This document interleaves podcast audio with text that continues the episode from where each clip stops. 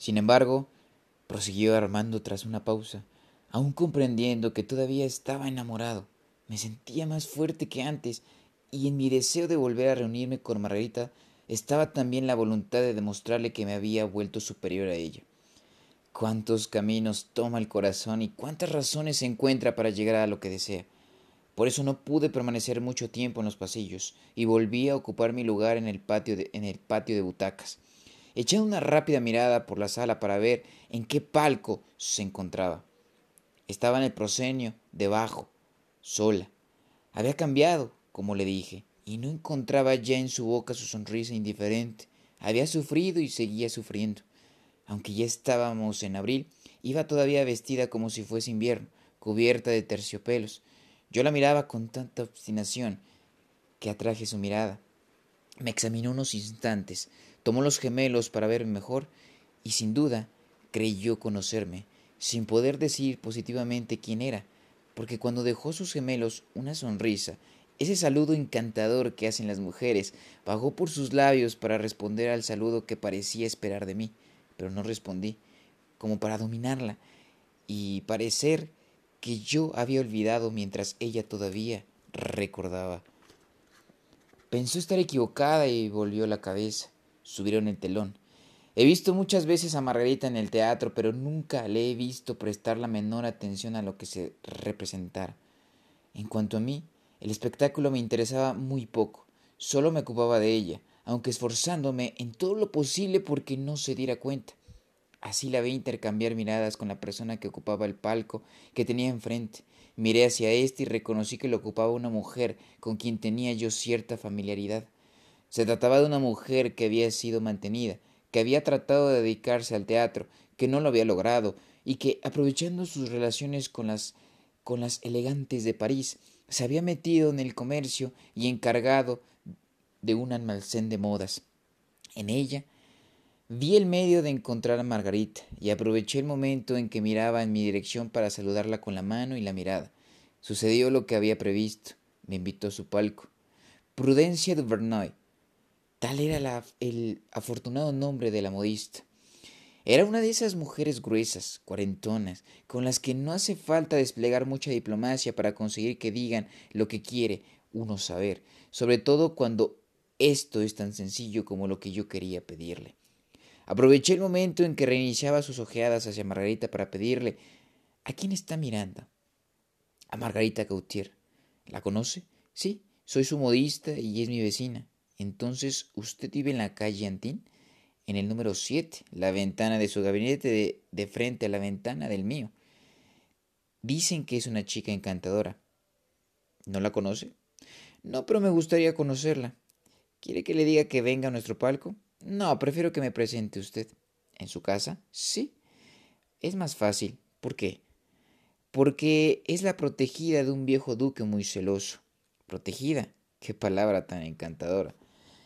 Sí, protegida, insistió Prudencia. El, pobre viejo se veía muy apurado para ser su amante.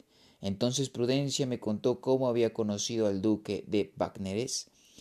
¿Por eso ha venido sola? Precisamente. Pero ¿quién la llevará a casa? Él. Entonces vendrá a buscarla, dentro de un instante. ¿Y a usted quién va a acompañarla? Nadie. Yo me brindo a hacerlo. Pero creo que está con un amigo. Entonces nos brindamos los dos. ¿Quién es ese amigo suyo? Un joven simpatiquísimo, muy espiritual, que estará encantado de conocerla. Bueno, pues, convenido. Saldremos los cuatro después de esta obra porque ya he visto la última. Perfectamente. Voy a avisar a mi amigo.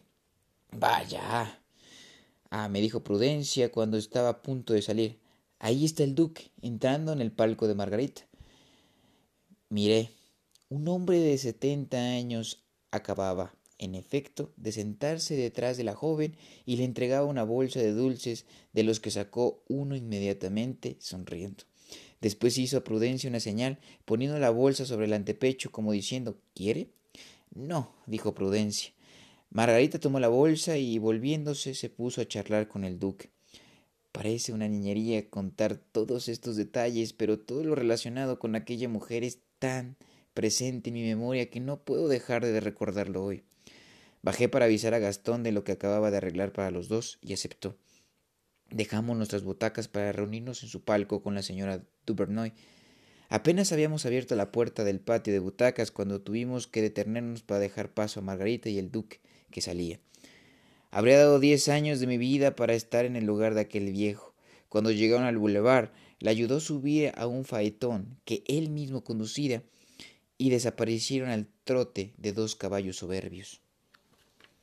Entramos en el palco de Prudencia. Una vez terminada la obra, bajamos para tomar un fiacre que nos llevó hasta la calle Entín número 7, frente a la puerta de su casa. Prudencia nos invitó a entrar para mostrarnos sus almacenes que no conocíamos y que parecían enorgullecerla mucho. Me parecía acercarme poco a poco a Margarita. No tardé en llevar la conversación hacia ella. ¿Está el viejo duque con su vecina? pregunté a Prudencia. No, no, no, debe de estar sola. Pero va a aburrir, aburrirse terriblemente, exclamó Gastón. Pasamos juntas casi todas las noches, y si no, cuando vuelve a casa me llama. Nunca se acuesta antes de las dos de la madrugada. Le resta imposible dormirse más temprano. ¿Por qué? Porque tiene una enfermedad de pecho y casi siempre está con calentura. ¿No tiene amantes? pregunté. No veo que se quede nunca nadie cuando me voy, pero no garantizo que no llegue nadie al irme yo. A menudo encuentro en su casa por la noche a cierto conde de N que cree mejorar sus oportunidades visitándola a las once y enviándole todas las joyas que quiera, pero ella no lo puede ver ni en pintura. Hace mal, es muy joven, muy rico. Y eso que de vez en cuando yo le digo, hija mía, es el hombre que le hace falta. Ella, que suele escucharme, se vuelve entonces de espaldas y me contesta que es demasiado tonto. Que sea tonto, lo reconozco, pero sería para ella una posibilidad, mientras que ese viejo duque puede morir de un día a otro. Los ancianos son egoístas, su familia le echa constantemente en cara el afecto que siente por Margarita. Son dos razones para que no, no le deje nada. Yo la sermoneo, y ella responde que siempre estará a tiempo de tomar al conde cuando muera el duque. No siempre es divertido, prosiguió Prudencia, vivir como ella.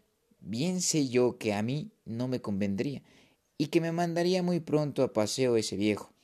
Es insípido, la llama a su hija, la cuida como si fuera una niña, siempre lo tiene detrás de ella. Estoy seguro de que a estas horas alguno de sus criados merodea por la calle para ver quién sale y sobre todo quién entra. pobre Margarita, dijo Gastón, sentándose en el piano y empezando a tocar un vals.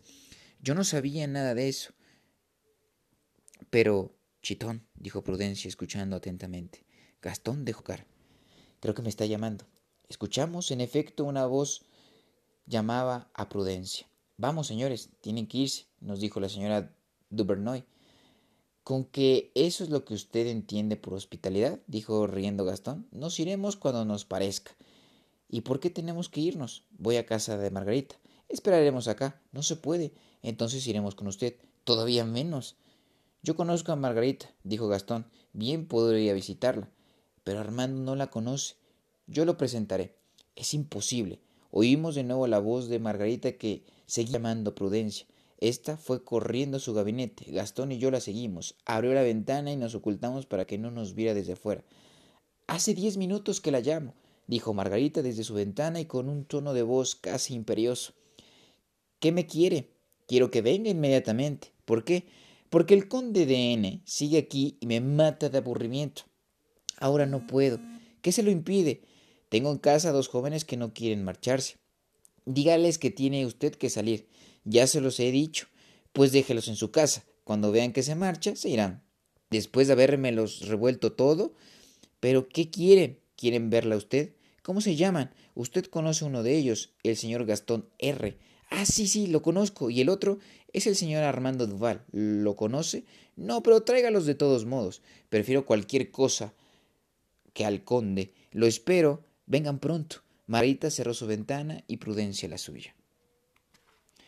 Margarita, que había recordado mi rostro por un instante, no recordaba mi nombre. Habría preferido un recuerdo poco halagueño que ese olvido. Ya sabía yo, dijo Gastón, que le encantaría vernos. Encantar no es la palabra, replicó Prudencia poniéndose chal sombrero. Lo recibe para que el conde se vaya. Traten de ser más agradables que él porque tal como conozco a Margarita podrían enfadarse conmigo. Seguimos a Prudencia escaleras abajo, yo iba temblando. Me parecía que aquella visita iba a tener gran influencia sobre mi vida. Me sentía más emocionado aún que la noche de mi presentación en el palco de la ópera cómica. Al llegar a la puerta del piso que usted conoce, el corazón me palpitaba con tanta fuerza que las ideas me habían abandonado. Hasta nosotros llegaban algunos acordes de un piano. Prudencia llamó. El piano enmudeció. Una mujer que más parecía dama de compañía que criada vino a abrirnos. Pasamos a la sala. De la sala a un saloncito que estaba entonces tal como usted lo ha visto. Un joven se apoyaba en la chimenea. Margarita, sentada al piano, dejaba correr sus dedos por las teclas y comenzaba piezas que no terminaba. El aspecto de la cena era de aburrimiento, resultado para el hombre de su insignificancia, para la mujer de la vista de aquel lúgubre personaje. Al oír la voz de Prudencia, Margarita se levantó y fue hacia nosotros diciendo, después de echarle una mirada de agradecimiento a la señora Duvernoy, Pasen adelante, caballeros, y sean bienvenidos. Buenas noches, mi querido Gastón, dijo Margarita a mi compañero. Me complace mucho verlo. ¿Por qué no vino a mi palco en, en varietes?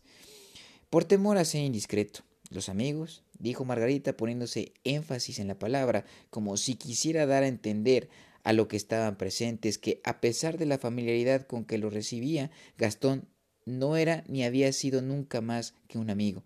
Los amigos nunca son indiscretos.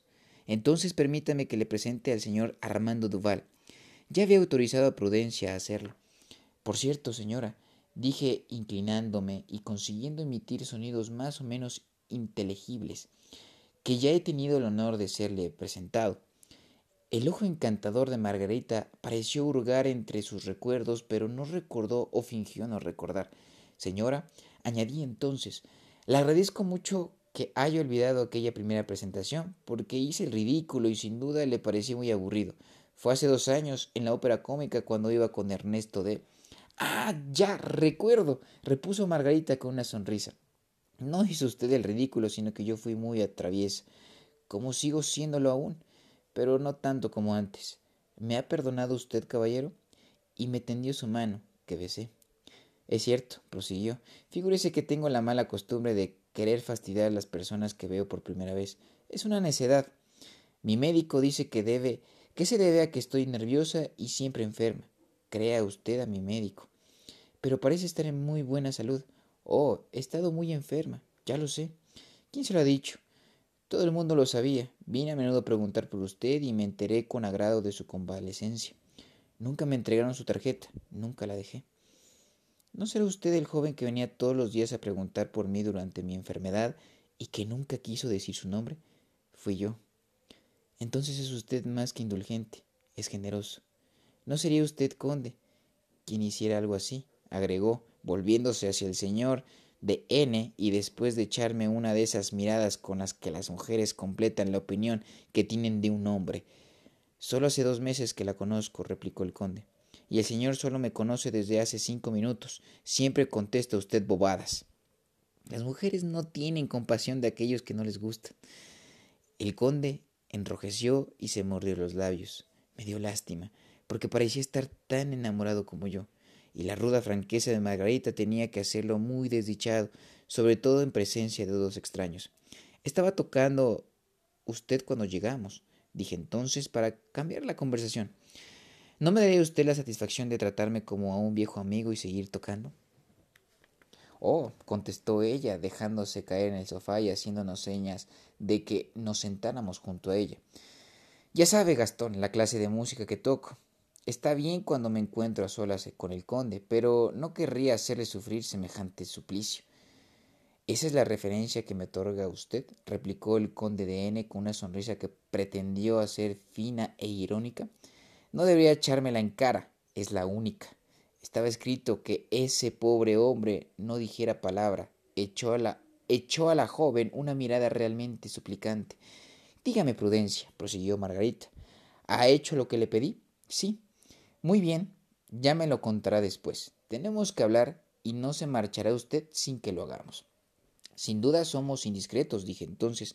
¿Y ahora qué hacemos? O mejor dicho, ¿qué he obtenido una segunda presentación para hacer olvidar la primera, vamos a retirarnos Gastón y yo.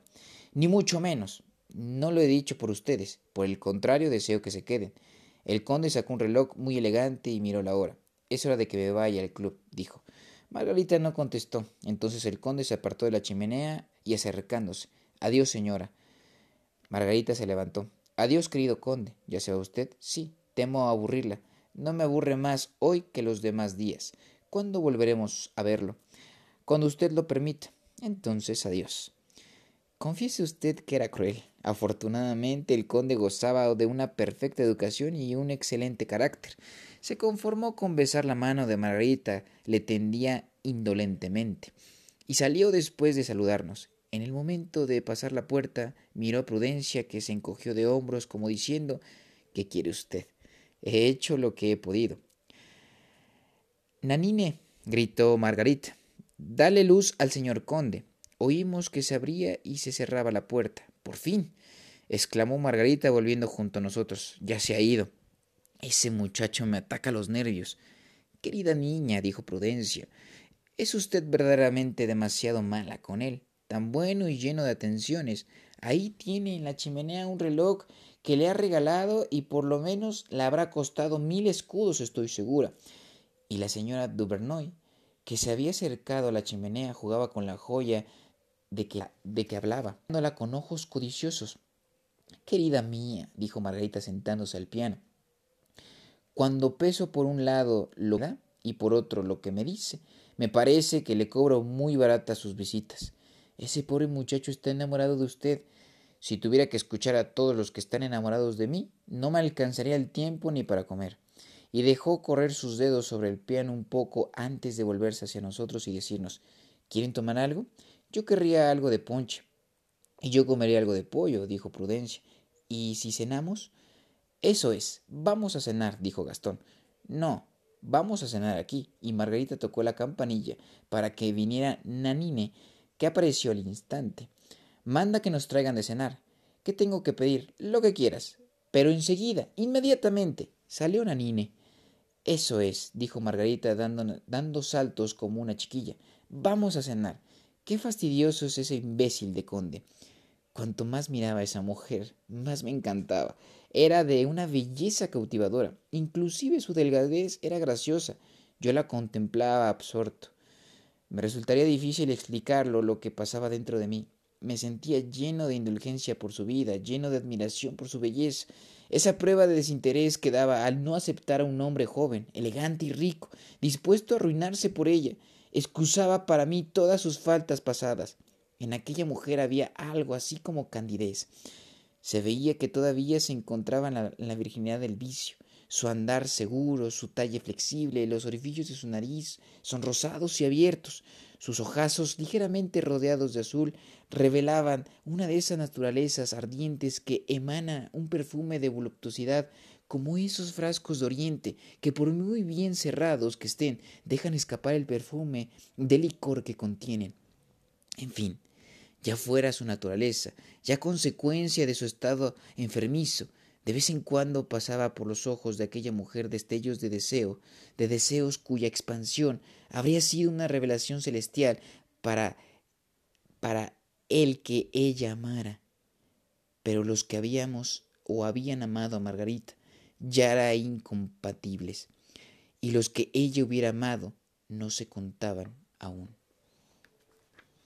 En suma, se reconocía en aquella joven a la doncella que uno nadaría había vuelto cortesana, y a la cortesana a que una nadaría había convertido en la Virgen más amorosa y más pura. Quedaban todavía en Margarita cierta independencia y una dignidad orgullosa, dos sentimientos que, una vez lastimados, son capaces de hacer lo mismo con que el pudor. Yo callaba. Parecía que mi alma hubiera pasado entera a mi corazón y mi corazón a mis ojos.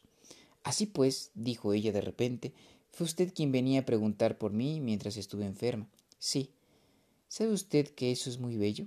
y que podría ser yo para y qué podría ser yo para agradecérselo. Permitidme venir a verla de vez en cuando. Todo lo que quiera, de cinco a seis, de once a doce de la noche. Oiga, Gastón, tóquenos la invitación al vals. ¿Por qué? Primeramente, para darme gusto y además porque no consigo tocarla yo sola. ¿Qué es, pues, lo que se le dificulta? La tercera parte, el fragmento en sostenido.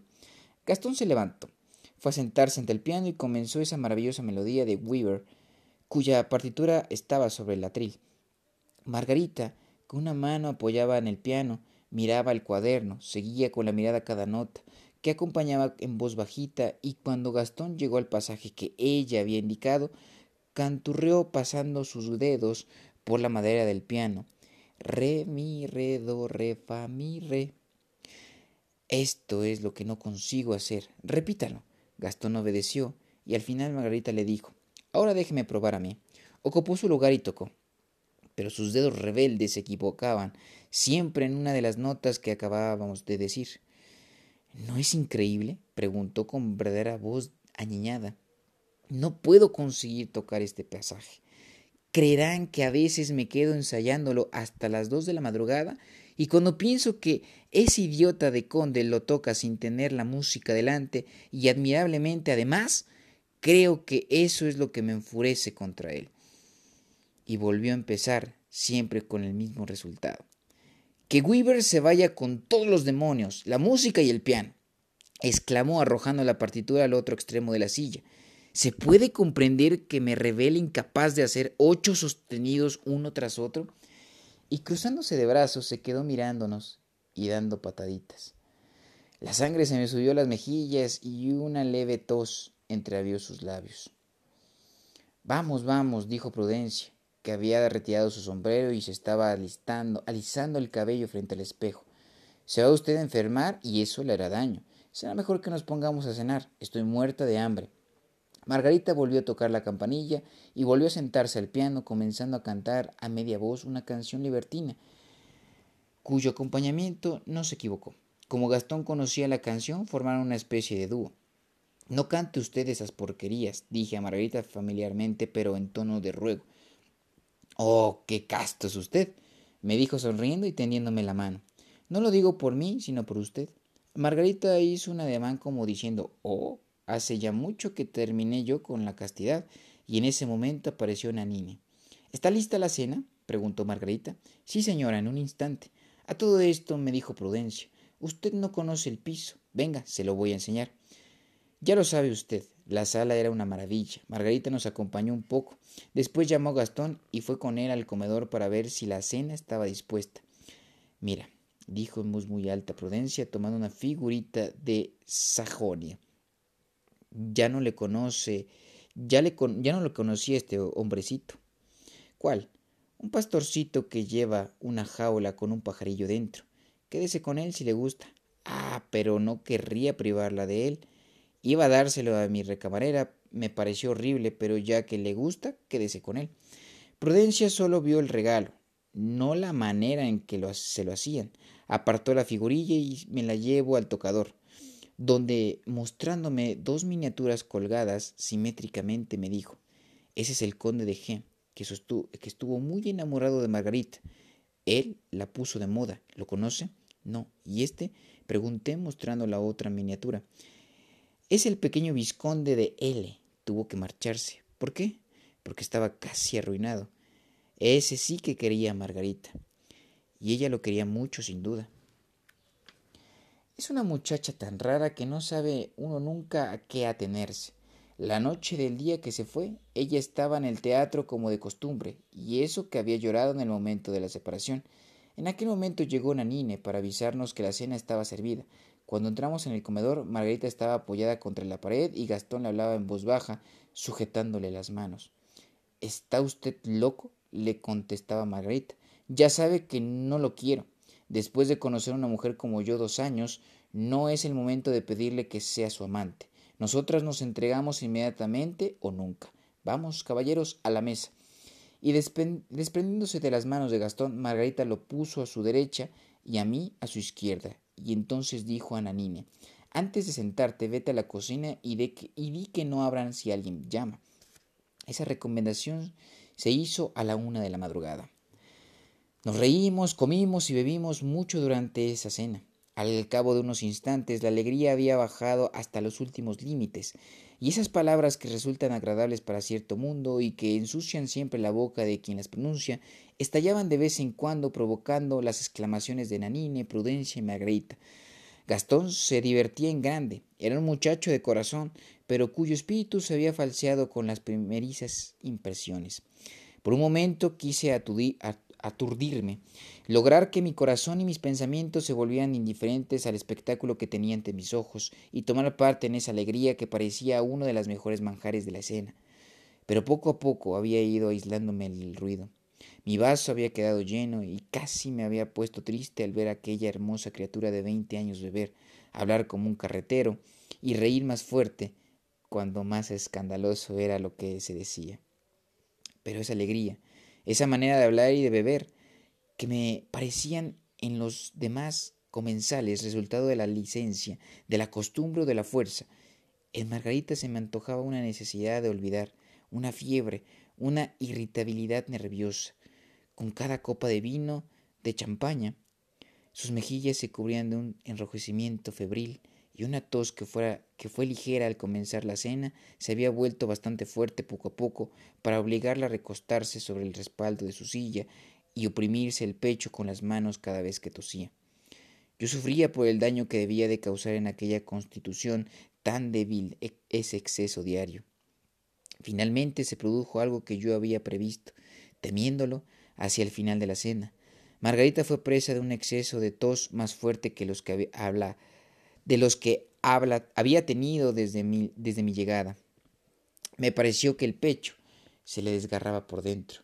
La pobrecilla se puso morada, cerró los ojos de dolor y llevó sus labios a la servilleta, que una gota de sangre manchó. Entonces se levantó y corrió hacia su tocador.